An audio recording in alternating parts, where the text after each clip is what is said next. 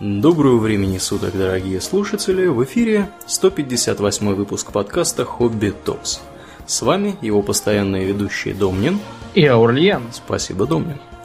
Итак, от тем магических и не совсем реальных мы переходим к темам вполне себе реальным и, скажем так, подземным. О чем мы, Домнин, да. сегодня будем говорить? Мы начинаем небольшой цикл о необычных поселениях. В частности, угу. говорить мы будем сейчас о подземных поселениях, базах, городах, укрытиях и тому подобных э, более или менее рукотворных э, структурах, объектах структурах, и так далее. Да, да, и так да. далее. Вообще, э, для человечества идея поселиться под землей либо в пещере в горе угу. является, наверное, одной из самых древних.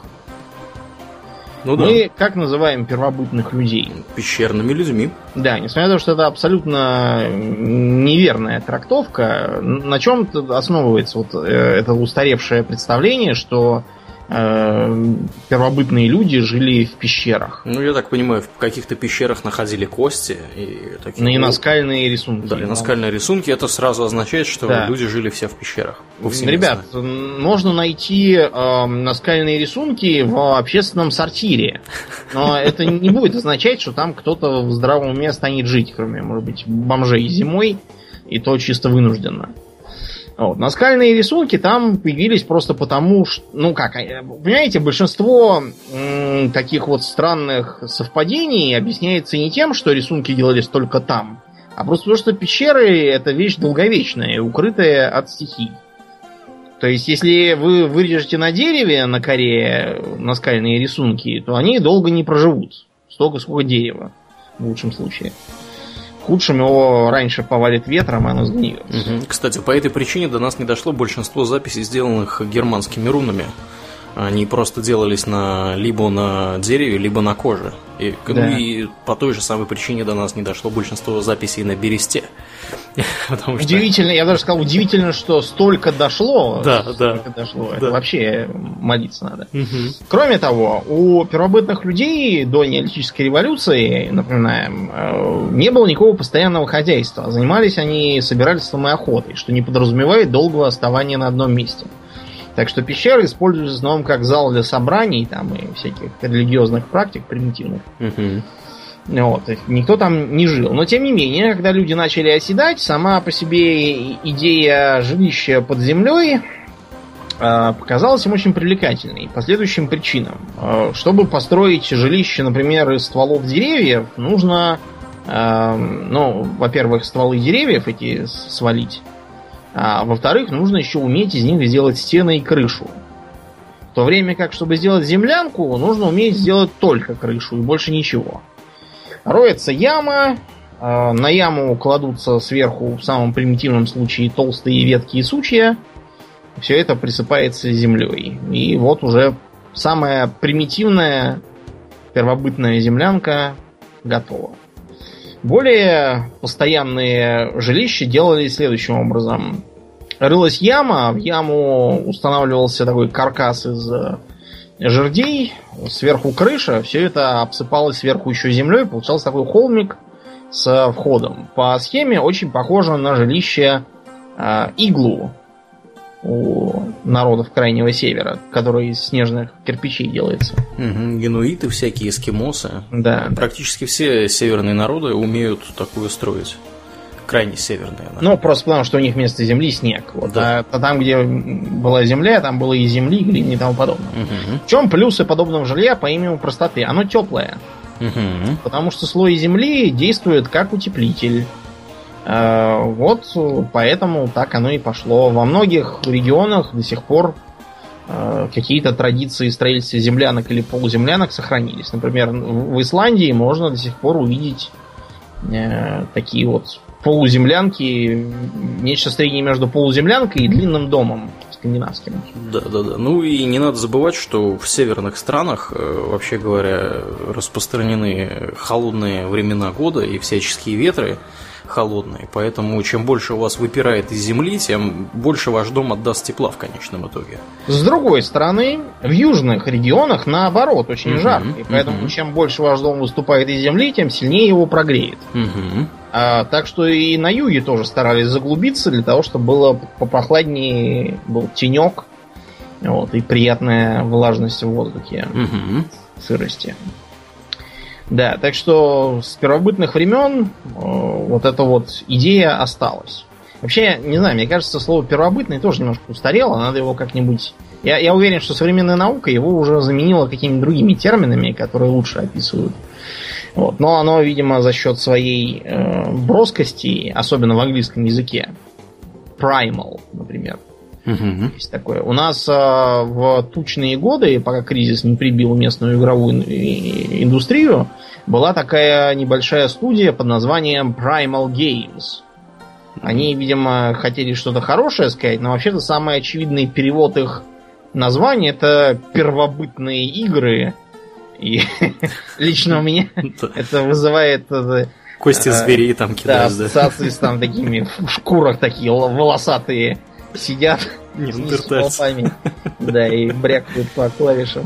Да уж, да уж. Ну вот, а, до сих пор сохранилось много либо старинных, либо даже действующих городов, полностью или частично расположенных под землей или в скальной породе. Угу. Например, э, я думаю, все знают про Петру. Петра... Она, она в Иордании, да? Да, в современной Иордании, угу. но, разумеется, когда она еще функционировала, никакой Иордании не было было Набатейское царство, столицей которого она, по сути, являлась. У нее там было какое-то другое название, потому что Петра, э, Бутра, а, это просто каменный, каменная по-арабски. Ну да, собственно, как Петр, это камень. Да, Петр, камень, вот то же самое. Это новое название, когда э, арабы доехали и удивились. Так вот, э, выглядит Петра как? Это несколько каньонов таких, ущелий, достаточно прохладных, и ну, ущелья и каньоны, они обычно не делаются просто так. Они обычно промываются водой. Угу. Из известняка, я так понимаю. Да, да, да. Они промываются водой, это означает, что вода там есть. Течет речка, источники и все такое. Вот э, сочетание этих двух факторов. Во-первых, мягкий известняк, которым можно надолбить домов. А, во-вторых, наличие прохлады, тенька и свежей воды – делало этот город очень популярным. И, кстати, пришлось то, что он находился на перекрестке торговых путей тогдашних. Вот за счет этого он, собственно, жил и богател. Когда торговые пути сместились, он как-то и, и вымер. Но до сих пор остается во многом э, неразрушенным, так что туристов туда прибывает очень много. Uh-huh, uh-huh. Есть, э, например, в регионе Каппадокии, это в современной Турции, там довольно много вообще подземных э, сооружений, в частности, самое известное Деренкую. Э, там чуть ли не десяток или больше уровней, там многое обвалилось, кое-что еще не раскопали. Считалось, что там может поместиться тысячи три жителей как минимум, а может и больше. А это вот дом какого периода, не знаешь? Это период, э, я так я точно знаю, что оно использовалось в византийский период для обороны от набегающих с востока тюркских племен. Mm-hmm. Так что, видимо, было вырыто еще раньше, раз оно такое большое, потому что, сами понимаете, лопатой и киркой за две недели такое не выкопаешь. То есть mm-hmm. это, очевидно, еще, может быть, до Рождества Христова, даже не может быть, а наверняка там что-то уже было. Понятно. А потом только заглублялось. Там до сих пор можно приехать и походить.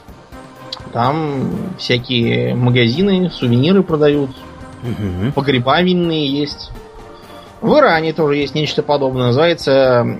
Ну, то есть, оно само никак не называется, просто у них есть город Киш, а вот под ним уже тоже э, еще до нашей эры появившийся подземный комплекс, который вообще поначалу был чем-то типа канализационной системы, в смысле э, канализации водопровода.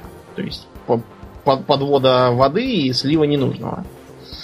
Вот. А, еще есть такая а, интересная вещь, как Сетиниль де лас Бодегас. Это в Испании. Выглядит как гора, в которой вот на серпантине в скалу вбиты дома. И они там живут. В этой самой скале. Очень популярное туристическое место. Раньше была крепость, теперь вот угу. курорт такой. Ну и, и, например, сегодня действующий есть такой город э, Куберпедии. Это означает буквально нора белых по-австралийски. Аборигены так прозвали. Значит, э, этот город до сих пор действующий, он наполовину находится под землей. Там есть и нормальные дома, но поскольку он в пустыне, э, где ничего интересного нету, он в основном был вырублен в земле. В земле он был вырублен по совершенно гномской такой Э, э, традиции, потому что там э, опаловые шахты. А это, вот... а это вот, Домнин, открытая там разработка или закрытая? Нет, То есть нет. Шахты, прям, прям под шахты землей, прям, да? Прямо из, из дома, из своего подземного, ты проходишь в шахту. Ух ты. Я же говорю, чисто гномский такой подход. Ничего себе. Так что да, там до сих пор живут люди, и, в общем, есть гостиницы, сайт, можете их найти, Куберпедия точка нет, там и гостиницу вам посоветуют, и что посмотреть дадут. Но, конечно, условия там непростые. Непростые. Воды, например, нет вообще никакой. Совсем. Ну, а как же, как же они? А также раньше довозили караванами от водяных купцов из хаба, как в Fallout. А сейчас провели водопровод, но все равно дорого. Дорого даже по западным меркам. Поэтому город большим вряд ли когда-нибудь станет, но тем не менее. Да, я смотрю фотографии, выглядит, конечно, очень забавно, вырезанные прямо, прямо в скале. А если сверху посмотреть, то увидишь такую как бы красную пустыню, из нее такие как печные трубы, только это не трубы, а воздуховоды. Да, да, да, да, да. У некоторых Сапом людей бочки, мне кажется, как раз с водой и стоят. Ну, вот, видимо, они не хотят платить по 5 долларов за литр или сколько там. Угу, угу. Потом э, в современности появились техногенные подземелья, такие вот, как, э, например, в Британии есть такой э, Берлингтон в Уилтшире. Значит, Берлингтон это был такой анклав, типа фалаутовский, где правительство должно было укрыться. До 4000 человек там помещалось. И э, там даже есть паб. Ну, потому что даже Британия, как же без, без паба. А, правительство заскучает, перессорится, если нельзя будет пропустить по стаканчику. Значит, э, считалось, что это будет э, спасением нации, пока в 60-е годы не стало ясно, что Советы просто э, ракетой и Британию разбомбят быстрее, чем кто-то успеет добежать до этого графства Уилтшир. Угу. Что бункер надо было делать поближе к Лондону, наверное. Угу, угу. Так что теперь его забросили и хотят там сделать погреб для виски и прочих дел. Ну и, собственно, правильно сделали, да. потому что что там еще делать-то? В этом. Примерно такую же забабахали в Китае при Мао Цзэдуне, когда опасались войны со всеми. Ну как опасались? Мао Цзэдун, наоборот, всем говорил, что э, Китай наименее уязвим для атомной войны, потому что это была при нем страна преимущественно сельская, и население было сильно размазано. Поэтому Э, ну, убьет там миллионов сто или двести, ну, такова, значит, судьба. А Мао таким образом хотел просто всех, э, всех э, пересидеть в ядерной войне, чтобы, просто всех раньше убило, чем кончится народ в его стране. Но, тем не менее, был построен очень впечатляющий комплекс бункеров. В частности, вот тут Пекином есть такой. Туда можно ходить там всякие кабаки, торговые центры, отели и много чего. То есть предполагалось, что действительно целый город туда эвакуируется и будет сидеть. Вот. Так что там некоторые, кстати, офисы там снимают, и... а некоторые даже живут там, там цены на жилье маленькие, потому что окон нет, тесно, условия суровые. Вот. Угу. Можно, если вы туристам приехали, туда заселиться и, и, и жить там, пока вы живете. А большая часть, правда, закрыта. Потому что мало ли что бывает в этой жизни. Да, по прямому назначению, то есть, хочешь сказать, будут использовать. Да. А, на многих европейских городах старые застройки, э, таких вот, где такие, знаешь, домики трех-четырехэтажные, там максимум шести этажей, в том числе в Стокгольме, а, современные хостелы, многие, Э, хостел это что такое? Это когда много-много народу живет в одной комнате, да? Типа есть, общаги. Типа общаги, да, по сути. Он vandrarhem называется. То есть он, по сути, такая отель для молодежи, которая приезжает посмотреть город и, так сказать, им нужно где-то переночевать и так далее. Вот. Так вот, у этих вот, у самых хостелов часто бывают комнаты, потому что обычно как это выглядит? Выглядит это кусок дома, вот, и нарезан на кучу-кучу маленьких комнат. Естественно, большая часть из этих комнат оказывается без окон, без окон, без дверей, без всего. Ну, то есть с дверьми, но без окон. И это самое, пожалуй, близкое, что мне приходит на ум по отношению вот к этому бункеру, который ты сейчас описал, китайский. Вот, потому что, ну, как бы, если вы хотите почувствовать себя в полной изоляции, вот, можете в каком-нибудь остановиться хостеле, переночевать и прочувствовать на себе. Вот я как-то как раз даже бывал в таком вот, целую неделю жил.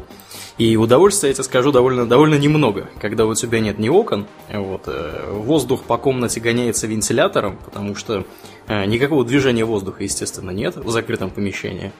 Вот. Такое довольно, довольно сомнительное мероприятие, скажем прямо. Вот. Поэтому я думаю, что во многом из-за этого никто особенно не стремился э, бряцать оружием во время холодной войны в плане того, что мы вас сейчас тут всех разбомбим ядерными ракетами, потому что все прекрасно себя понимали тот уровень комфорта, который может обеспечить бункер, каким, каким бы он хорошим не был. Вот. Что вообще вот Домнин, какие, какие минусы у бункера, у проживания в бункере? Давай, может, поговорим на эту тему? Или Начнем с того, городе? что это всегда теснота. И дело, дело тут не в том, что кто-то умышленно э, всех хочет э, заморить клаустрофобией, угу. а в том, что каждый лишний кубический сантиметр, вынутый под землей, это серьезные деньги. Поэтому, угу. чтобы. Ну и, разумеется, времени тоже много. Ну да. Вот, поэтому, чтобы это самое время и деньги сэкономить, э, считается за благо Делать коридоры поменьше, комнаты поскромнее и так далее, э, чтобы уж в тесноте да не в обиде. Вторая проблема. А, циркуляция воздуха может быть э, сравнительно, так сказать, естественной, то есть без помощи, только в совсем маленьких подземельях. В чем-то серьезном не обойтись без э, сложной системы воздуховодов, причем, угу. которая потребует механизации, Э, энергии и всякого такого. То же самое с водой. Причем э, с водой проблема двоякая. С одной стороны, нужен водопровод, чтобы пить и посуду мыть. А с другой стороны, под водой есть, э, в смысле, под землей есть грунтовые воды, угу. которые норовят затопить э, любое подземное сооружение, если за ним внимательно не смотреть. А, разные могут быть проблемы с устойчивостью конструкции. Такие обычно уязвимы к землетрясениям, поэтому надо смотреть за тектоническими э, и сейсмологическими характеристиками местности угу. и соответствующим образом вносить коррективы в конструкцию. Да, помимо, ага. помимо естественных вот этих вот, эм, э, скажем так, проблем, а, еще которые обусловлены э, сам, непосредственным строительством да, подземного сооружения, есть еще есть проблемы и психологического характера, ну, и конечно. проблемы для здоровья. В частности, э, нам всем нужен витамин D, который у нормальных людей образуется при помощи либо питья молока, фортифицированного витамином D, как ни странно. Потому что в молоке витамина D вообще быть не должно. Его туда добавляют исключительно потому, что так начали делать США, когда выяснилось, что дефицит витамина D очень пагубно сказывается на здоровье граждан. Ну, ну это знаете на что похоже? Вот э, запах газа, все, я думаю, себе представляют. Так вот, у пропана нет никакого запаха. Да, поэтому совершенно невозможно понять, что у вас утечка газа. Из-за этого запах к нему нарочно добавляют. Да, да, именно так, чтобы можно было хоть как-то об этом судить. То же самое с витамином D. И э, один из способов, скажем так, получения витамина D естественных, э, это находиться на солнечном свете, потому что он вырабатывается в коже. Э, если, кстати, дорогие друзья, вы сейчас будете слышать у меня какие-то странные звуки, знаете, это гроза происходит на заднем плане. Я надеюсь, что вы ничего я не услышите. Вот, потому что я смотрю, что у меня уже сверкает. Вот. Э, витамин D э, некоторые другие э, витамины и минералы, которых не способна обеспечить э, складированная провизия да, в, этом, в этом вашем подземном жилище, если вы находитесь там изолированно. Вот, это очень-очень может подорвать э, здоровье обитателей в долгосрочной перспективе, да. обитателей бункера. Поэтому, кстати говоря, все вот эти противоатомные бункеры, насколько мне известно, э, они обычно не э, предполагаются для длительного проживания. Ну, Поправь меня, если я не... Если действительно, я не они не предполагают для длительного проживания. Та же самая лондонская вот эта вот э, структура, она была только на три месяца рассчитана. Mm-hmm. Э, так что нет, не предполагается. И потом, э, сколько можно запасти провизии? Ну, в разумных пределах, да? Можно, ну, конечно, да. все там завалить провизией и спать на пачках с сушеной фасолью, но все-таки все-таки надо быть реалистами и ну, да. понимать, что есть рациональные пределы. Далее. Психологические проблемы это всегда минус. Вот э, попробуйте, я не знаю, просто э, пожить хотя бы две недели, глядя на одни и те же рыла, причем постоянно. Вот целый день. Да и даже, даже ночью да, спать рядом. Даже не так, Домнин. Попробуйте пожить неделю, не выходя из, э, я не знаю, из своей комнаты. Или из своей квартиры. Если, конечно, у вас да. там не какой-то дворец, это на вас будет оказывать очень гнетущее воздействие. Ну, если вы не модный э, интроверт, как называют в интернете странных персонажей. Я вот интроверт, но это же не значит, что я сижу запершись и... Да, никуда не хожу. Какой-то странный, мне кажется, взгляд на интроверта. Да, да, да, да, да. Да, это, mm. это очень, очень, очень плохо для, для психологического состояния человеку да. находиться в замкнутом пространстве длительное время. Я так подозреваю, что далеко, недалеко и до фобий всяких. Э, и чего похуже. Мы чуть попозже, когда будем рассматривать вымышленные примеры, там угу. много разного расскажем про да. психологические проблемы. Да. Ну вот так оно как-то и пошло. При этом э, в э, современных городах есть еще две вещи, которые технически никаким бункером не должны являться, но, скажем так, либо оказываются им по заложенному двойному функционалу, либо по дурости некоторых авторов. Канализация и метро. Да, мы говорим действительно про канализации и метро. Давай начнем с канализации, как Давай. более старого. Давай. Значит, э, объясняем быстро и популярно. Под э, многими старыми городами существуют так называемые катакомбы. Угу. Катакомбы это места, откуда брался камень для строительства. Потому что даже пирамиды в Гизе, они добывали камень не за сотни километров, как можно прочесть у пирамид идиотов, а буквально там вот в пределах видимости все это рубилось и тащилось. Угу. А, то же самое и с городами. Гораздо проще копать из-под себя, чем э, заказывать из соседнего города. Это будет и дешевле, и быстрее. Так что же это, Домнин? Получается, что канализация это не как в черепашках ниндзя, где они, значит, по широким проспектам, где все прекрасно освещено, рассекают на своем фургончике. Вот, Но... Никого там не встречают никогда. Скажем так, эм, э, канализация Нью-Йорка, она очень старая, и она в некоторых местах не во всех, она остается вот такой же архаичной. То есть такими вот э, туннелями круглыми, угу. э, выложенными кирпичом, по которым действительно течет э, сток, и он местами действительно такие водопадики об- образует. Э, так не везде в Нью-Йорке, но это наиболее старые участки, там действительно можно Э, надев резиновые сапоги, каску, перчатки и комбинезон непромокаемый, угу. а также лучше респиратор, потому что там, мягко говоря, воняет. Э, взяв с собой несколько фонариков э, запасных, потому что фонарики регулярно там роняются в воду, теряются. Их еще съедают аллигаторы, которые там живут. Да, э, это все надо взять. Ну и, и документы, потому что там можно нарваться тоже на каких-нибудь Сотрудников. Сотрудников, да. Так вот, э, действительно, там местами можно ходить. Кстати, одевайтесь потеплее, потому что там холодно, даже летом. Вот, там можно местами походить. Ничего, правда, интересного там нет. Но это в старых канализациях, которые вот были построены тогда на, на основании вот этих самых катакомб или под впечатлением... Ну и просто потому, что тогда еще не умели делать трубы, которые бы можно было сравнительно дешево протягивать на большом расстоянии, не надо было бы их менять. Uh-huh, uh-huh. Поэтому делали вот такие вот э, каналы, по которым все это истекало. И это от низкого технологического уровня, а вовсе не от чего-то другого. В Москве таких канализаций нету. Есть, правда, коллекторы, по которым проложено много труб, а также кабелей разных маркированных. И там есть небольшой проход для персонала. Угу. Небольшой. А, а, а как же вот Домнин вот эти вот показывают диггеры, там, значит, куда-то лезут, какая-то подземная река, все такое, где-то под Кремлем. Нет, подземные реки у нас есть, но это вот, например, не глинная, да? Она mm-hmm. под улицей не глины, потому что она вся в такую трубу, напоминающую действительно Нью-Йоркские эти. Но, опять же, плавать по ней я вам не рекомендую. Диггеры ходят вот по таким вот коллекторам, а, где трубы эти и такой небольшой проход. Кроме того, они любят лазить по эм, перекрытиям нашего метро. Метро у нас, как и, как, как и все остальное у нас, у нас он была даже шутка, что макароны там делались калибром 7,62 миллиметра.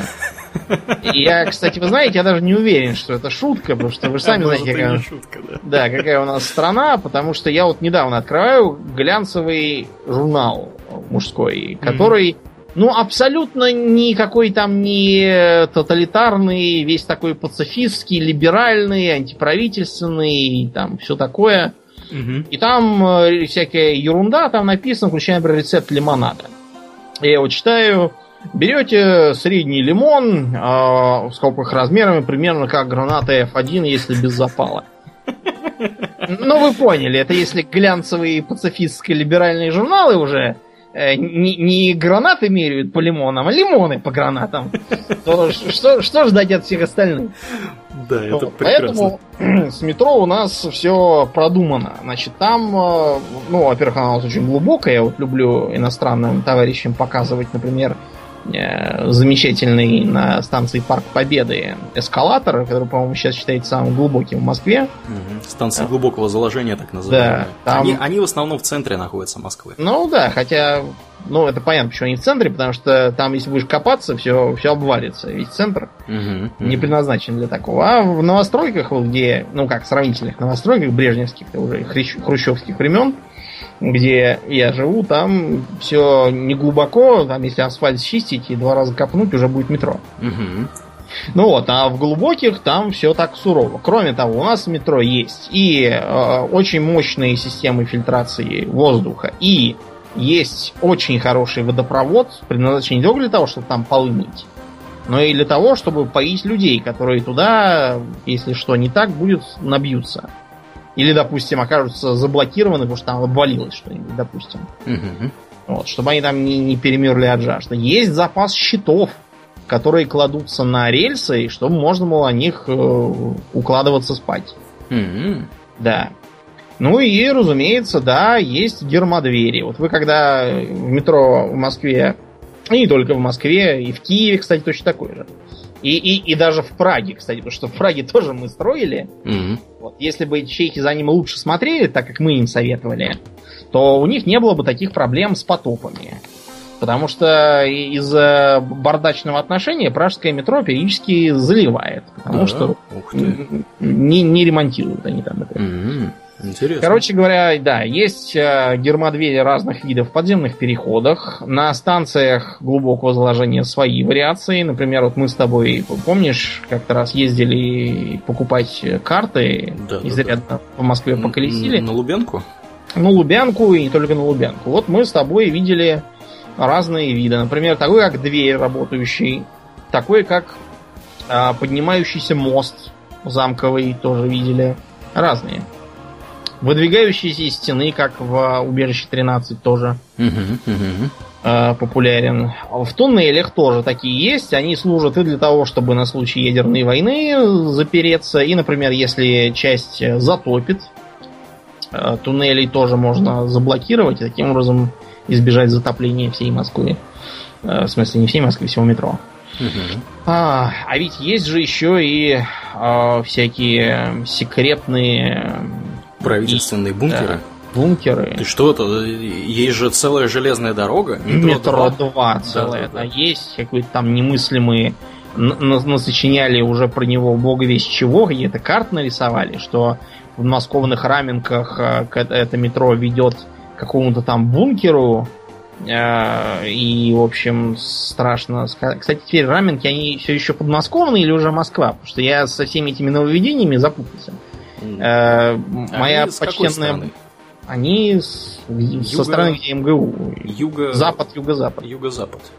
Может, кстати, и Москва. Надо будет, да, посмотреть. Да, я, я как-то не уверен. Учитывая, что где конкретно этот а, якобы бункер якобы расположен, это тоже тайна велика есть. Да. А, кроме того, некоторые остались даже архаичные сооружения в центре Москвы старинные. Вот когда идешь по э, переходом рядом со станцией Китай-город, угу. выходя на Варварку, там можно обнаружить, что в подземном переходе один из углов какой-то странный. Он, э, во-первых, скругленный, а во-вторых, из каких-то таких больших белых блоков. Угу. На него прицеплена какая-то полуистлевшая от времени табличка. Так вот, это основание какой-то старой башни. Э-э. Да, до сих пор оставшиеся. Кстати, раз уж ты про башню заговорил, э, Тайницкая башня. Да, есть, есть у нас в Кремле такая башня. Да, это скажете. одна из 20 башен Кремля, и это самая первая башня из современных скажем так. То есть, то есть Которые самая... построили ближе к 17 веку. Да, да, да. И Тайницкая она называется потому, что она находится, она находится со стороны Москвы-реки. Если вы будете смотреть на Кремль, она как бы посередине вот этой части Кремля, которая к Москве-реке расположена. Одна из ее Хоргузов башен. Да, да, да. Она небольшая.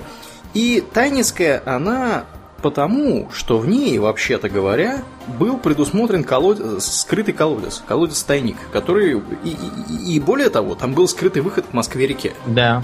Э, и, собственно, как бы поэтому она и тайницкая есть. Вот. И... Что касается да. скрытых выходов, вот я буквально недавно мы с Эльвирой идем, гуляем, проходим мимо гостиницы Украины, идем по мосту, тому самому, на котором в 93 году куча свадеб фотографировалась, глядя на горящий Белый дом. Mm-hmm. Mm-hmm. Так вот, идем мы по мосту мимо Белого дома, и я обратил Эльвирина внимание на то, что а, под мостом у этого самого Белого дома, там так, знаешь, беспалевно, так а, небольшой такой огороженный док. И к этому доку как раз со стороны Белого дома зарешоченный туннель. Кстати, да. Э, сам док перекрыт таким специальным шлагбаумом. Мне кажется, я тоже это видел как-то раз. Да. Наверняка. Ну, все, кто там ходили, все да. это видели. Я да. думаю, не надо пояснять, что это все сделано неспроста. А сделано это для того, чтобы если опять э, будут обстреливать Белый дом, чтобы Дмитрий... Кто у нас там? Алексей? Анатольевич. Анатольевич, да, все забываю. Дмитрий Анатольевич, чтобы он мог через туннель быстренько убежать, в моторную лодку прыг, из дока вжик и уплыл. Так что с подземельями у нас полный порядок до сих пор в мире, и стоит ли удивляться, что в вымышленных мирах с ними любого, причем направления, тоже куда ни плюнь, везде хоть, хоть какое-нибудь подземелье найдется. Так. А, начнем мы, пожалуй, опять же, с проматери современного фэнтезийного ролевичья, с драконов и подземелий. Угу. Мы с тобой тоже имели как-то раз э, возможность изрядно поладить там под землей, пообщаться с интересными личностями и существами и много с ними порубиться. Ты про Neverwinter Nights? Ну, я про Underdark вообще. А, про... Окей, да. окей. Underdark был гораздо раньше, чем Neverwinter Nights появились. Действительно, под миром Фейрун, э, а именно под континентом Торил, проходит огромная сеть многоэтажных тоннелей, пещер, всяких там каверн и гротов, которая называется Underdark, она же подземье, она же глубинная тьма и все такое. Э, это место считается очень опасным и, скажем так, малоприятным, поскольку, ну, помимо типичных проблем подземелья, то есть темноты, тесноты, духоты, mm-hmm. а еще тишины. Кстати, мы про тишину не говорили, потому что а, находиться трое суток в темноте и полной тишине, это трудно даже для закаленного. да-да-да, это называется сенсорная депривация. Хорошо, что ты об этом вспомнил. Э, проводились исследования, э, в частности, несколько моментов сразу всплыло у меня в голове, когда ты это упомянул. Э, исследование номер раз заключалось в том, что какие-то чуваки, я не помню, кто конкретно, по-моему, какие-то американцы, они изучали влияние сенсорной депривации. Сенсорная депривация – это когда вокруг вас темно, ничего не слышно, ничего не видно, и органы чувств, в общем-то, ничего не получают, никакой информации. Это характерно как для глубокого подземелья, так и, скажем, для открытого космоса. Так и для американских тюрем с пытками. Да, да, да, да, да. Это, это тоже, да, немаловажный немаловажный такой способ получить себе сенсорную депривацию. Так вот, э, люди, когда они находятся под землей, во-первых, у них по-особому начинают вести себя э, по-особому начинает вести себя организм человеческий, у него немножко начинают сдвигаться вот биологические часы, что-то, по-моему, чуть больше суток они становятся. То есть ты просыпаешься, засыпаешь по какому-то особому, особому ритму. Вот, это первый момент. Момент второй заключается в том, что люди, которые находятся несколько дней, порядка 7 дней, у них они начинают галлюцинировать. В принципе. Ну, просто то, что если вам ничего не видно и не слышно, да. мозгам этого начинает не хватать, и они вам обеспечивают, чтобы было слышно и видно в меру своих скромных сил. Да, да, да. И вы начинаете слышать голоса, видеть видения, и, э, в общем, начинается полное вахханалия, и этим, возможно, объясняется то, что в древние времена всякие, знаешь, руководители, да, каких-нибудь племен и так далее, шаманы уходили куда-нибудь в глубокую пещеру, сидели там несколько дней, потом приходили и говорили, о, мне было откровение. Э, не только шаманы, например, многие э, монахи, они считали нужным себе устраивать такое вот послушание в пещере, uh-huh, где uh-huh. тоже темно, тихо, ничего не видно, не слышно. И вот они, посидев там трое суток, уже успевали и с архангелом Гавриилом встретиться, и с архангелом Михаилом, и... Вопросы обсудить, да, да разные, да-да-да. Всякие и дела. Самое интересное, что это реально работает. Вот именно таким образом, если вы а, находитесь на там... На всякий случай не надо никуда идти и да. проверять, реально ли это работает. Да. Но Мы ну, совершенно не отвечаем за то, что вы двинетесь мозгами. Да-да-да, свихнуться можно очень легко. И люди, которые выходили, да, вот из этой пещеры, они были свято уверены, что да, действительно, они это видели, они это слышали, потому что мозг им это все, так сказать, преподносил. Да. Да, а чисто они... чтобы да. вот эту вот бравурную ноту убрать, а, в э, римские времена угу. была, был такой приговор суда, когда вроде как бы и казнить не совсем вот не совсем наделал дел, чтобы казнить, угу. но и как бы просто в тюрьме посидеть и выйти тоже как-то вот мало, мало. И поэтому, чтобы не доводить до всяких членовредительских наказаний, они э, сажали его э, в такую вот как раз кутузку, где темно, тихо, ничего не слышно, не видно, где еду там доставляют максимально тихим, незаметным способом. И вынимали оттуда через месяцев 6-8 совершенно подвинувшегося мозгами. А, примерно такие были в средневековых э, замках так называемые ублиетты. Ублиеты. Это буквально означает забывайка. Ух ты. То есть в каменный мешок сунул, из которого никак нельзя выйти, если тебе сверху не спустят лестницу или веревочку. А, и, и сиди, надейся, что про тебя действительно не забыли. То многих туда просто совали, а через месяцок э, доставали иссохшие трупы, говорили, ой, как же это он помер-то? Вот буквально не задача-то. Да, буквально вчера его проверяли, а он возьми да и помри. Вот, так что, да, это, в общем, известное дело, так что вот. Да, в общем, отсюда вывод какой? Во-первых, человеки это социальные существа, а во-вторых, долго... Человеки это существа поверхностные. Да, и долго, угу, долго сидеть в темном закрытом помещении вредно для здоровья. Вот.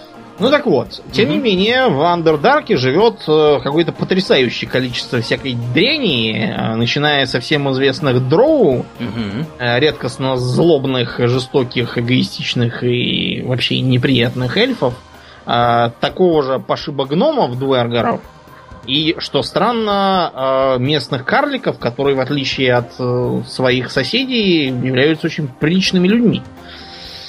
Сверхнебленные, очень такие, знаете, добрые, совестливые. А глаза порядочные. добрые, добрые. Да, поэтому их там все постоянно бьют, обращают в рабство и все такое. Угу. Потом там огромное количество чудовищ. Там могут быть и всякие пауки огромного размера, которым, в частности, поклоняются дроу как э, проявлением своей богини Ололс. Которая, кстати, тоже, по-моему, паук. Да, она тоже паучиха. Угу, угу. Там и иллитиды, у которых там свои поселения. И иллитиды, наверное, даже хуже, чем дроу, потому что дроу, а, дроу тебя просто попробуют э, прибить. А иллитиды тебе все мозги выжрут своими заклинаниями псионическими. А, э, то есть это повезет, потому что они могут их выжрать буквально. Дело в том, что ты знаешь главную тайну элитидов? Нет. Нет никаких элитидов. Э, это пришельцы из будущего, которые как бы э, конечная стадия эволюции людей. Ух ты. Да, дело в том, что люди как бы эволюционировали в голову, потому что сам элитид это голова, а корпус берется у других гуманоидов. То есть они выедают мозг и да. туда поселяются? Да, да. Ничего себе. Поэтому вы поняли, да, в Underdark соваться не стоит. Угу. Вот, в общем, и плюс всякие неразумные твари, там какие-то вот эти вот амберхалки, э, один из, кстати, немногих патентованных волшебниками э, береговыми существ. Вот, и всяких там других тварей, типа разновидностей тех же э, бихолдеров, всяких. Злоб... Найти, злобоглазов, да? Да, найти злобоглаза, чтобы он был Э, сравнительно мирным, это дело такое тяжелое. У них есть одна субраса, такая нейтральная, но в остальном они злобные, жестокие, подозрительные и параноидальные. В общем, в Андердарке делать, прям скажем, нечего, лезть туда тоже незачем, и в основном вот наоборот Андердарк норовит набегать на поверхность. А вот в мире Вархаммер с подземельями все сложнее, ибо там есть раса гномов. Угу. Справедливости ради, образ гномов там во многом почерпнут из Средиземья. Э, многие, например, недовольны вархаммеровскими гномами и считают, что они очень такие типовые. Хотя мне кажется, что это ну совсем неправда, потому что идеи обид и некоторых других культурных механизмов, а также там разных придумок, они четко обосабливают вархаммеровских гномов. Тем не менее, многие вещи схожи. Вот в Средиземье гномы, они живут э, в горах, роют там себе чертоги каменные, угу. очень просторные. Кстати, я даже не знаю, почему низкорослая раса так любит такие высокие потолки. Ты знаешь, у меня есть сильное подозрение, что это все выдумки э, фильмоделов. Ну, ты знаешь, арты к э, тому же Вархаммеру были гораздо раньше фильмоделов. А они вдохновлены как раз оттуда. С другой стороны, может быть, может быть, все наоборот, а фильмоделы наигрались в Вархаммер и решили, что... Да, с еще более другой стороны, Балрог же должен был как-то пролезать в эти да, да, помещения, это а он все-таки не маленький. Так что, да, скорее всего, ты прав. Да, да. Там... В общем, да, действительно, там такие большие подземные э, залы с мостами, лестницами, дворцами и обязательно внизу шахты. Угу. Вот, как правило, шахты тем или иным способом гномов Средиземье и губят. Э, Великое Королевство Моря, например, было потеряно, когда они докопались до Балрога. Угу. Вот. А в э, одинокой горе скопилось столько сокровищ, что прилетел дракон, всех убил. Системы противодраконьей обороны почему-то не сработали, видимо, из-за того, что про них просто забыли. Вот. И гора оказалась потеряна, так что ее пришлось потом высвобождать э, на протяжении целых трех фильмов. Угу. В море... или, или одной маленькой книжки. Да, или одной маленькой книжки. А, в море, судя по официальной онлайновой игре Lord of the Rings Online, там после прохода Братства Кольца подтянулись новые силы гномов, поразогнали гоблинов из многих залов и наладили нормальную жизнь. Правда, до полного освобождения трудно. То есть, а в Средиземье были заложены основные проблемы живущих в подземельях. А, во-первых, в глубине подземелья можно нарыть что-нибудь не то, угу. а во-вторых, на подземелье, как на уютные, темные и теплые помещения, очень многие точат зубы помимо гномов. В частности, это орки, гоблины, вот и тролли там всякие. С другой стороны, Домнин, мне вот всегда было непонятно. Подземелье это такое место, которое оборонять достаточно несложно, причем достаточно маленькими силами. А, у вас там небольшие проходы есть, да, какие-то ключевые точки. Вот Саж... у меня из-за этого основная тяжело... претензия к манере да. делать огромные какие-то залы, коридоры и мосты. Угу. Они совершенно не заботились о том, что это недостаточно сделать маленькие ворота входные. А если к вам снизу или сбоку кто-нибудь подроется, вот что, что тогда? Как вы будете оборонять?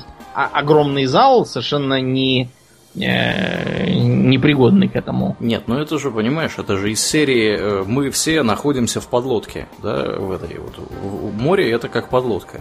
В ней куча различных отсеков, и каждый отсек можно перекрыть. Да. С, ну, конечно, да, может быть там не два выхода, там, как на подлодке, да, из каждого отсека, ну, как минимум два. Но, тем не менее, Практически с каждого зала есть несколько выходов, которые достаточно небольшие. Их можно перекрыть и спокойно себе да. локализовать противника, локализовать зачистить. поражений. Да, да, да, каким-то образом. Причем гномов для этого много не надо. Более того, посмотри на, на, на то, с кем они борются. Они борются с какими-то орками и гоблинами. Причем орки это те же самые гоблины, только чуть более крупные у угу. Они не несут тяжелого вооружения. Они вооружены какими-то ржавыми, там, я не знаю, тесаками. Как правило, они плохо бронированы. Плохо бронированы. Них никакой, никакой выучки боевой нет, у них нет никакой дисциплины, они все должны, по идее, разбегаться сразу, когда их э, начинают прессовать.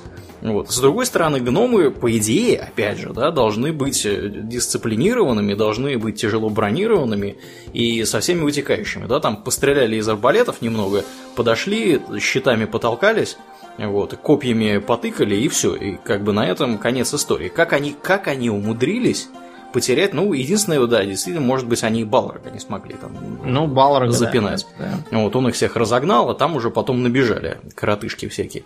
Но после того, как Балрога там не стало, в принципе, вполне логично, что гномы, опять же, бронированные и с дисциплиной, должны все это дело занять обратно. Вот. Ну вот как-то так оно, да, у них получилось. В Вархаммере все это расширили. Значит, Вархаммер, что интересно, он более основательно и реалистично подошел к функционированию общества и экономики. Так. Несмотря на то, что гномы действительно живут глубоко в горе, но у них и на склонах горы, и в долинах высокогорных тоже есть поселения, причем довольно значительные. Они строят такие террасы по склонам гор, а кроме того, они в этих долинах сажают ячмень. Mm Особый сорт какой-то выведенный, судя по лору, который очень хорошо растет именно в горах, где он холодостойкий, он не требует много воды и как бы вообще такой очень устойчивый. Вот этим ячменем они питаются. Пивище, наверное, делают. Пиво, да, обязательно из него варят. Они из него пекут хлеб всякий. Кроме того, они им откармливают скот они разводят горных козлов, баранов и всякое такое. Что, кстати, мне кажется, гораздо более логично, чем ведение какого-то посевного сельского хозяйства, выращивать. Вот чем должны заниматься гномы, в моем представлении, они должны заниматься, раз они живут в горах, они должны заниматься горным каким-то животноводством. Да. очевидно, да.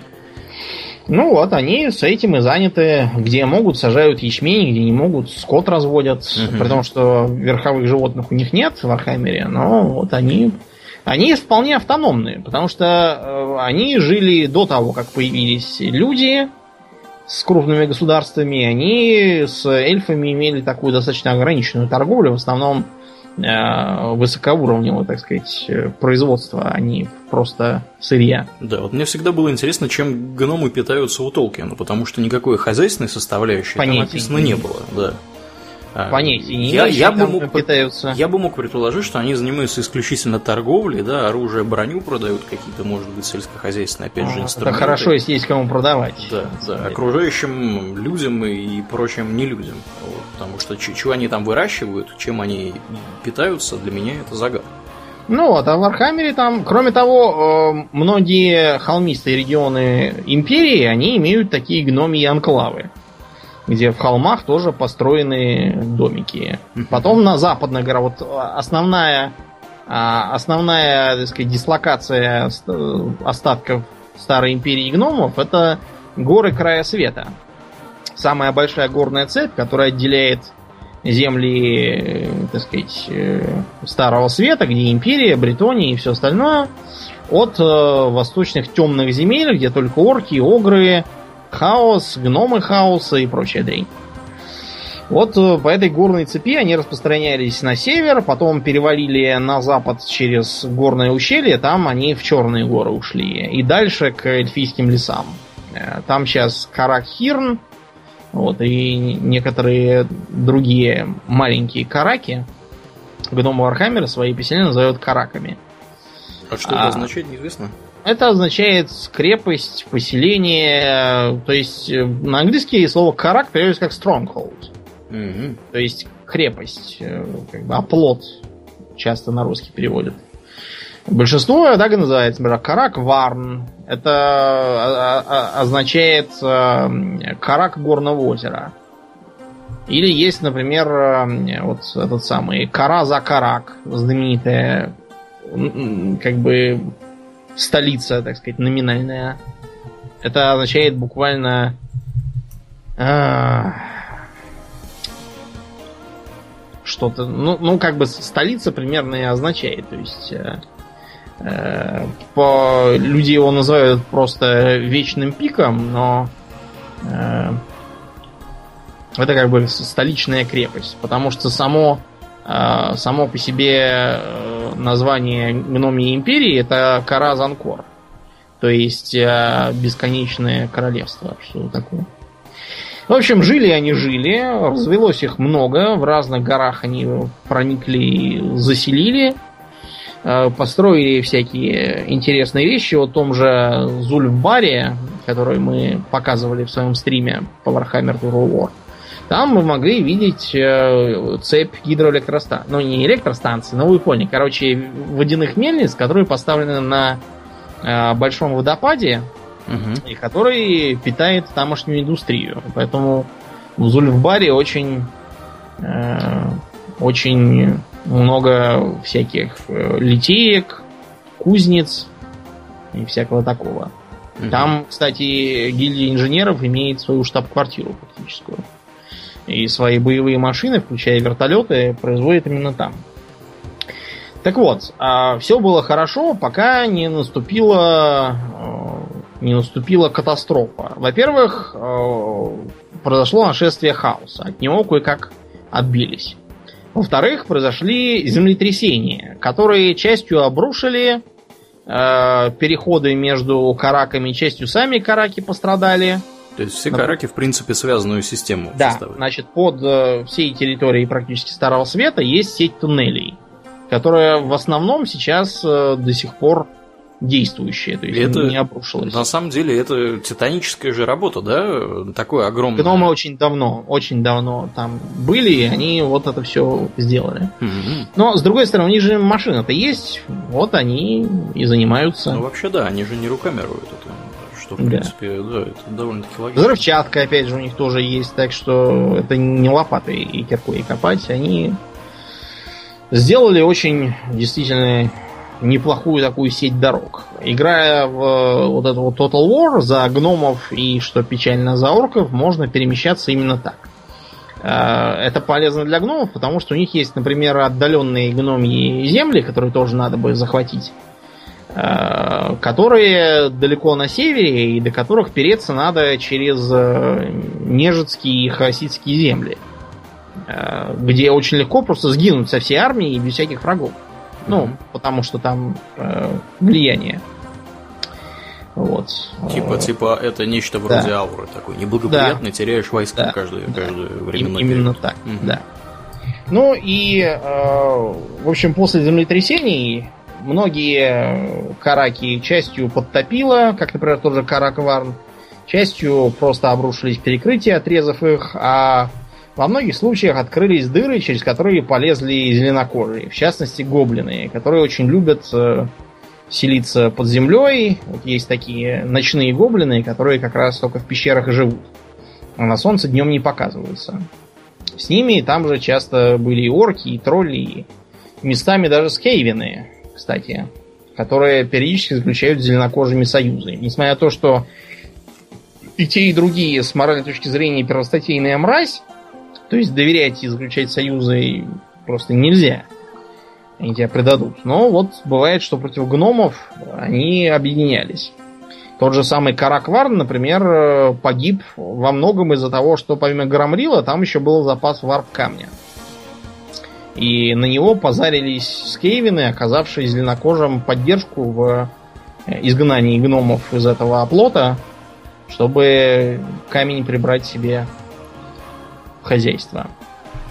Э, все эти коридоры заполнены зеленокожими, и там легко нарваться на засаду. Игромеханически, кстати, в Total War это выражается через э, тот факт, что если вы перемещаетесь по коридору, а на вас нападают, то вы не можете отступить. Вы как бы в, засаде. Правда, это и на зеленокожих тоже распространяется. Можно их самих в засаду поймать и перебить по одному. Особенно с правильными перками. Гномы периодически отправляют экспедиции, чтобы вернуть себе старые караки, и тем более, что во многих новых, ну, делать-то нечего. В том же вот, э, в тех же западных караках над э, эльфийским лесом, там э, очень небольшие запасы ископаемых, и они труднодобываемые. Так что, несмотря на то, что многие старые гномы едут туда, чтобы найти там покой и тишину с накопленными богатствами своих семей, молодые гномы из этих западных оплотов, наоборот, едут на восток, чтобы навоевать, на, накопать и при желании захватить себе оплот и попробовать там закрепиться. Получается это у них, конечно, с переменным успехом, так что эта задача возлагается на игрока, если он в компанию будет играть за гном. Единого руководства гномии империи давно уже нет. Вместо него разрозненные королевства, которые номинально как бы союзные и вроде как даже подчиняются высокому королю из Караза Акарака. Но там это придется по-разному утверждать. Не обязательно даже дипломатическим путем. Схожая судьба у гномов из мира Тедас, что в вселенной Dragon Age. У них там тоже была своя э, подземная империя, соединенная сетью так называемых глубинных путей. Deep Roads. Тоже такие благоустроенные, освещенные туннели со станциями, где можно остановиться, переночевать и перекусить, которые э, поддерживали связь между тейгами. Тамошние гномы свои поселения называют именно тейг. Постепенно из э, тейгов выделилось несколько крупных городов. Самым большим из них был Арзамар, э, в котором заседал гномий король. Они поддерживали отношения как с эльфами, так и с человеческой империей Тевинтер, когда она появилась. Но все рухнуло во времена Первого Мора. Э, тогда появились порождения тьмы, и вот эти вот порождения тьмы быстро начали проникать в глубинные тропы, э, захватывать города, тейги, устраивать там свои гнезда, рас, распространять свою порчу. И очень скоро почти вся империя гномов была потеряна. Э, в ныне, в время действия игровой трилогии Dragon Age, Существует только два крупных поселения. Это упоминавшийся Арзамар и находящийся далеко на запад от него Кэл-Шарок. Друг с другом они поддерживают очень неровную связь, потому что и далеко. Кроме того, в Кэл-Шароке сейчас какие-то секретничающие очень гномы живут.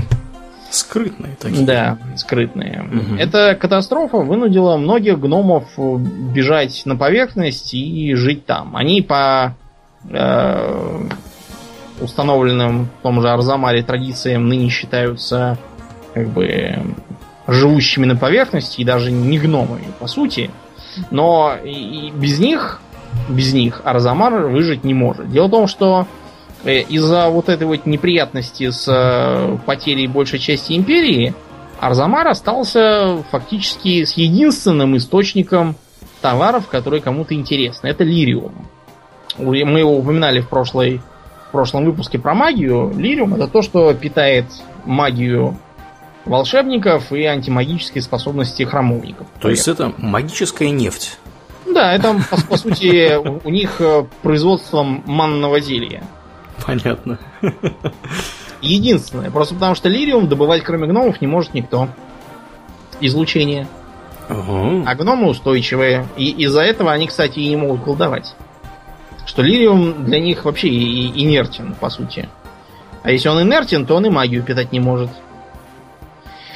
Так вот, получилась такая парадоксальная ситуация. У гномов жесткая кастовая структура.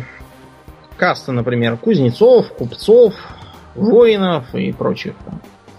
Есть также внекастовые, которые находятся на самом днище.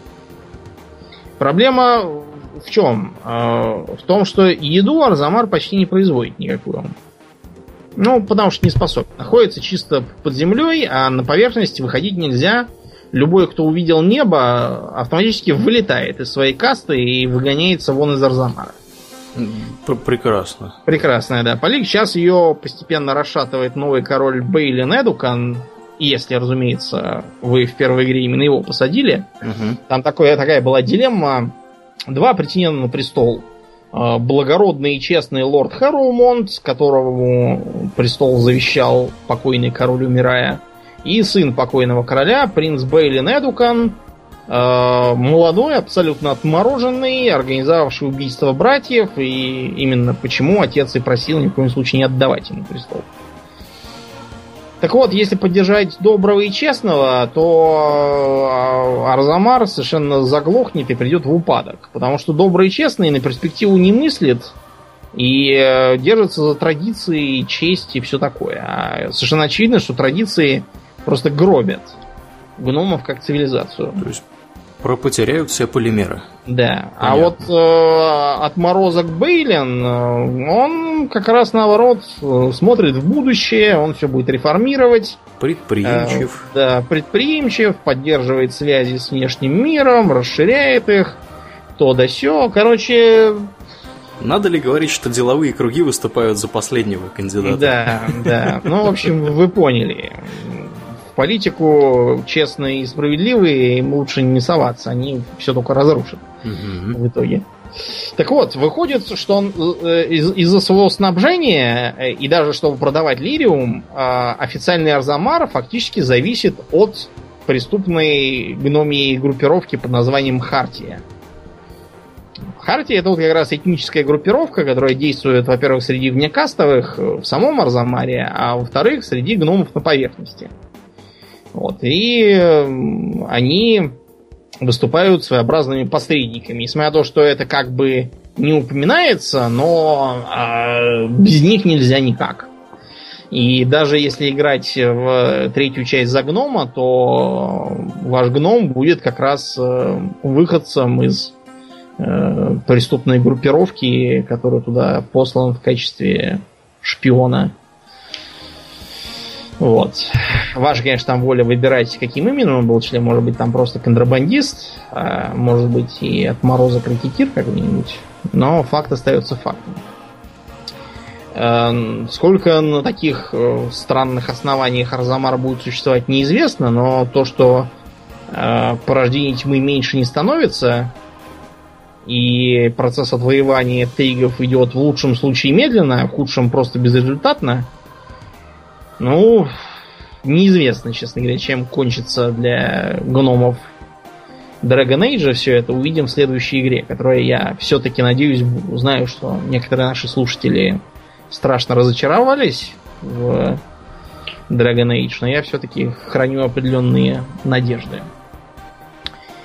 В мире Elder Scrolls тоже была такая раса, которая строила грандиозные подземные города, отличалась э, познаниями в металлургии, до сих пор непревзойденными. Вот, и э, плохо кончила. ком я говорил, Ли? Ты, разумеется, говоришь о двемерах. Или двемерах. Я не очень Двемер. уверен в ударении. Двемер, да. Двемер, Данмер, Альтмер. Угу. Все ударения все на первый слог, который означает какой, а не на второй, который означает эльф. Угу. Да, Логично. а, напоминаю, что двемеры это именно эльфы, они гномы, хотя их, да, в просторечии называют dwarves. То есть гномы. Несмотря на такое название, роль гномов. Да, ну, они как бы бородатые, живут под, под землей и все такое, но ни низенькими, ни приземистыми не являются. Обычные по телосложению совершенно. Так вот, от них остались только вот эти вот их э, огромные подземные залы, руины, коридоры. Много их машин до сих пор работает, потому что они действуют на такой техномагии. А, но самих двемеров в этих залах давным-давно нет. Они исчезли еще во времена Неровара Индарила. Почему исчезли и куда исчезли, это вопрос дискуссионный, до сих пор непонятно. Но похоже, что они не вернутся никогда. Вместо них в двемерских руинах можно найти, ну, во-первых, их машины, которые все еще там передвигаются. Изредка находятся и призраки, Правда, их давно уже не видать, еще со времен Моровинда. А, Там иногда устраивают свои базы всякие разбойники и прочие незаконные вооруженные формирования, но главной э, населяющей силой являются фалмеры. Ты помнишь, Аулин, кто такие фалмеры? Это какие-то мерзкие твари, которые, по-моему, слепые и очень хорошим обаянием обладают. Обонянием. Обонянием, да. А обаяние у них как раз довольно паршивое. Да, да, да. Я ог- оговорился. Да. Фалмеры это тоже эльфы. Как- Каким бы странным это ни казалось, когда их видишь. Мер как раз об этом и говорит. Фалмеры это снежные эльфы, населявшие северные земли Тамриэля, в частности Скайрим, а вот, и некоторые острова в окрестностях. И они э, с, с двемерами были в такой позиции нейтралитета. То есть мы живем сверху, те живут снизу, взаимовыгодное сотрудничество и все такое. Так было, пока с севера не пришли люди, будущие норды, и в серии конфликтов с ними фалмеры были разгромлены и вынуждены спасаться. Кто-то бежал на юг, э, слившись с тамошними эльфийскими народами, кто-то еще куда-то. На восток, видимо, в Моровинд тоже многие ушли. Но большинство фалмеров, похоже, обратились за защитой к двемерам. Само собой, двемеры были не в восторге от э, того, что к ним приперлись огромные орды беженцев, непонятных, которые совершенно им там не нужны. И, э, с одной стороны, сразу не звели их на такую ступень прислуги, а с другой составили хитрый план.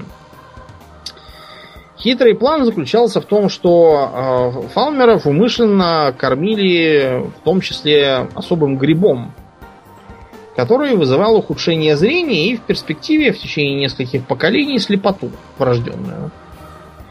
Таким образом, фалмеры оказались на положении бесправных слепых рабов у своих хозяев и занимались самой черной работой. Они научились на слух ориентироваться и по запаху тоже в подземных коридорах. Э, Уже во многом занимались самоорганизованной работой, то есть двемеры даже почти не вмешивались в их деятельность по обслуживанию всяких там машин, чистке, подметанию полов, протиранию пыли и тому подобного. Пока, наконец, фалмеры не восстали. Двемеры не смогли сразу подавить их восстание, били с ними, бились. Фалмеры, чтобы нивелировать техническое преимущество своих хозяев, стали приручать подземных животных, огромных насекомых, делать э, оружие и броню из их шкур и хитиновых лап и челюстей. И война закончилась, когда двемеры исчезли. Фалмеры оказались безраздельными владельцами огромной подземной страны, к жизни в которой были идеально приспособлены, даже лучше, чем сами двемеры.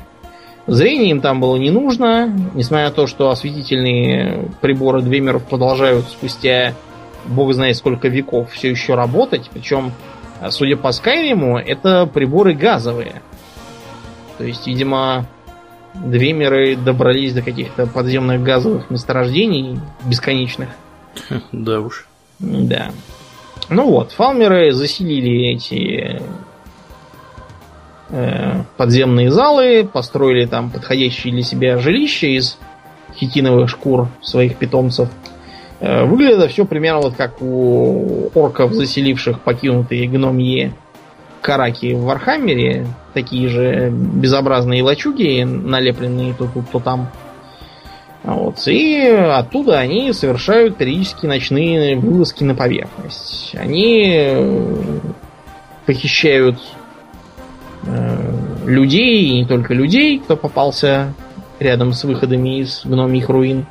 Поэтому норды, например, на фалмеров в своем фольклоре вообще валят все, что происходит. Они у них такой аналог евреев, только таких, которых никто никогда не видел. Вот. Э, те, кто играл в аддон к Morrowind, Blood Moon, могут столкнуться там с крестом, и как раз надо прояснить, что это за фалмеры. Там, правда, их не покажут, но информация там первая появится об этом. Что интересно, крестодатель там, по-моему, считал, что фалмеры это просто э, мелкий синекожий народец аборигенов с э, острова Солсхейм. Вот, и в их существование не верил. Тем не менее, в Скайриме с Фалмером можно изрядно пообщаться и, в частности, зайти на маяк на северном побережье, где жила семья двух бывших моряков, мужа и жены, и их дети. Вот. И к ним в подвал этого маяка подкопались фалмеры, все они были захвачены и в итоге погибли. Там можно а, оказать последнюю услугу покойному хозяину маяка, похоронить его прах в огне этого маяка.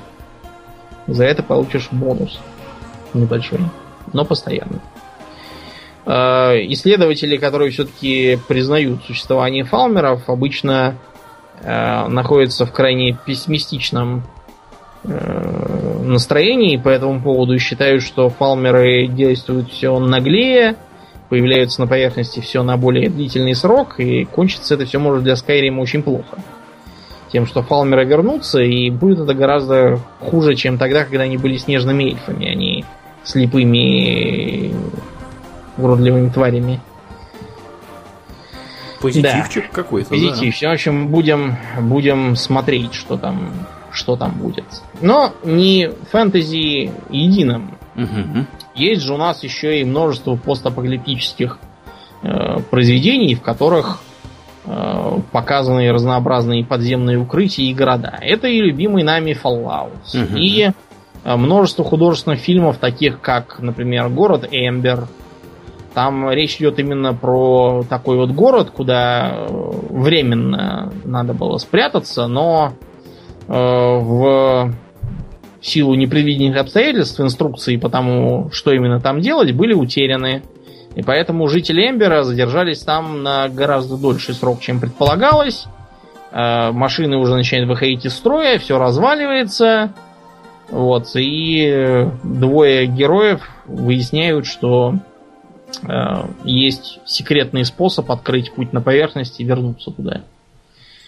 Э, я вот все не помню, там, по-моему, какой-то сиквел даже вроде как был, или не был, или это у книги, по которой это все снято был. Надо посмотреть. Мне интересно, чем там все кончилось у них. Я смотрю статью в Википедии, по-моему, не было никакого сиквела, и я с удивлением для себя открыл, что я не смотрел это кино. А, это еще более удивительно, учитывая, что именно ты мне этот фильм всучил.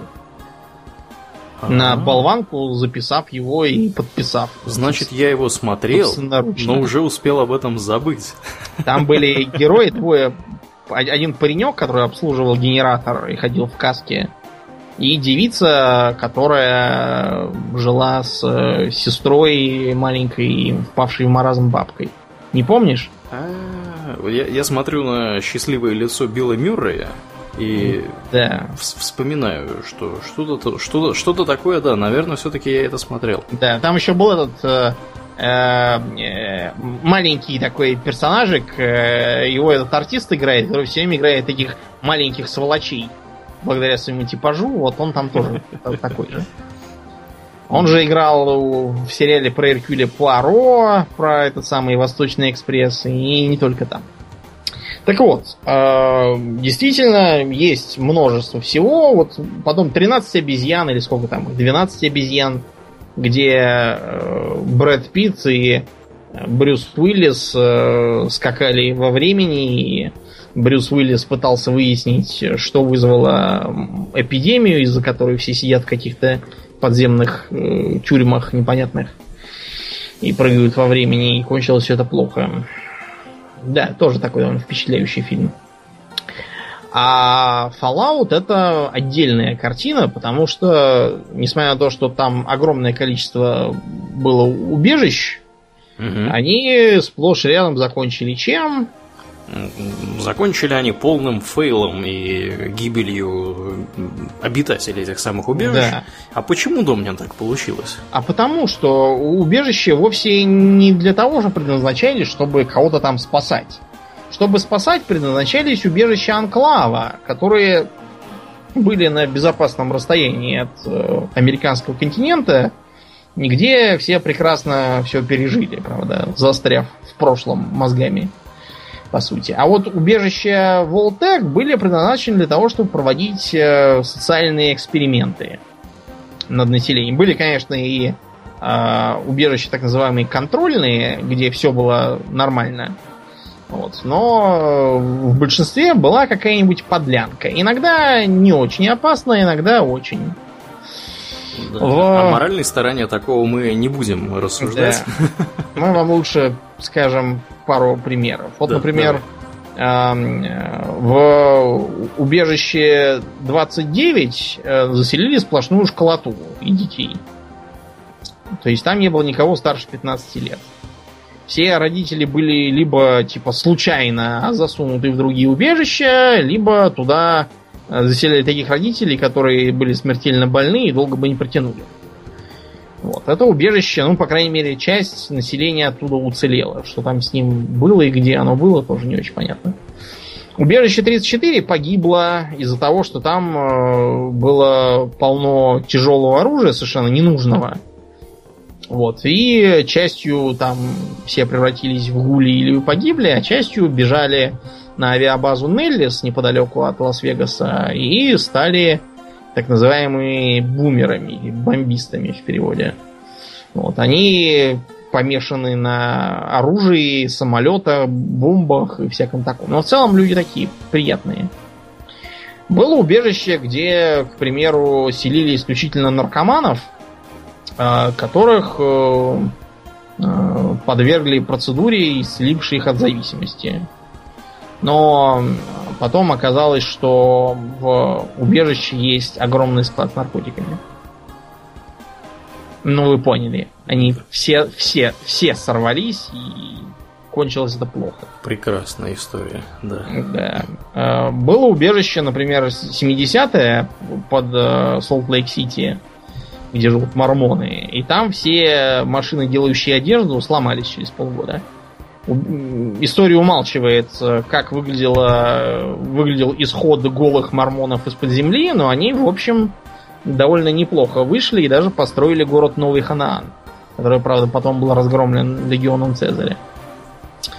А в некоторых убежищах э, просто в воздух выпускалась какая-нибудь дрянь. Болезнетворные организмы, э, психотропные препараты, или производился белый шум, который должен был по идее, контролировать поведение, но вызвало в основном только а, агрессивное безумие у публики. Контролировать что?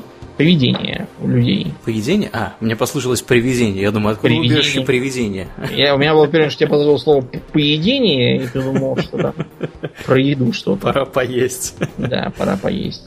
В общем, а, почти все убежища закончили печально, хотя некоторые просто на удивление успешными оказалось. Например, убежище 21 под Лас-Вегасом было населено сплошь э, и игроманами азартными. И все споры там решали за счет азартной игры. Какой-нибудь карт там и прочего.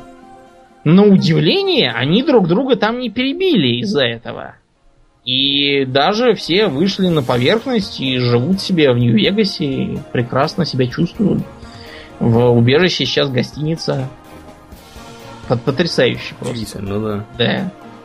Такого, знаете, я, я бы вот на такое никогда не поставил свои деньги, пользуясь терминологией самих жителей этого убежища. В общем, просуммируем. Жить под землей, конечно, во многом бывает э, хорошо, особенно если на поверхности мутанты, ядерная война и все такое. Но когда-нибудь надо и выходить, потому что долгое время существовать там в изоляции нельзя. Это закончится тем, что вы там либо перебьете друг друга, либо деградируете и совершенно потеряете понимание о том, что на поверхности есть какой-то мир, о том, что убежище это еще не вся вселенная, о том, что э, компьютер убежище это не бог там какой-нибудь, что артист нанятый компанией, чтобы сниматься в обучающих роликах для жителей убежища когда-то там 200 лет назад, это тоже не святой там никакой, не пророк, который обращается к вам с волшебного экрана. Это вообще вот, конечно, опасность такая, что преврати... любое высокотехнологичное убежище рискует в будущем превратиться в карго-культ, по сути.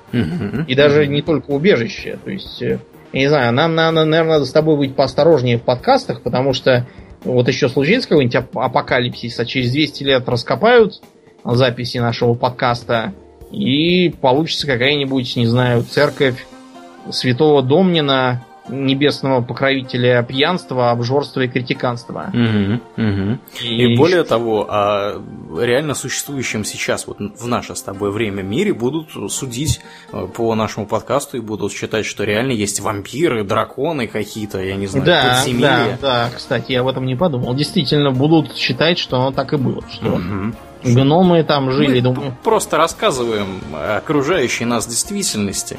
Да уж. Вот. ну, боюсь, тут ничего не поделаешь. Не закрывать же подкаст из-за того, что когда-то там что-то там будет. Да, да. В общем, сегодня мы вам рассказали о подземных городах, а в следующем мы вам, пожалуй, что расскажем о подводных городах и перспективах их появления. Поскольку, хотя подземных городов сейчас на Земле полно, а было еще больше, но вот с подводными у нас пока как-то как-то не задалось. Да, ну это технически все-таки несколько сложнее. Да, есть такое, есть такое. Есть там ряд проблем, которые решать... Которые мы осветим да. в следующем выпуске обязательно. Да, да. А на сегодня достаточно. Да, будем закругляться. Я напоминаю, что вы слушали 158 выпуск подкаста Хобби Токс, а с вами были его постоянные ведущие Домнин и Аурлиен. Спасибо, Домнин. Всего хорошего, друзья. Пока.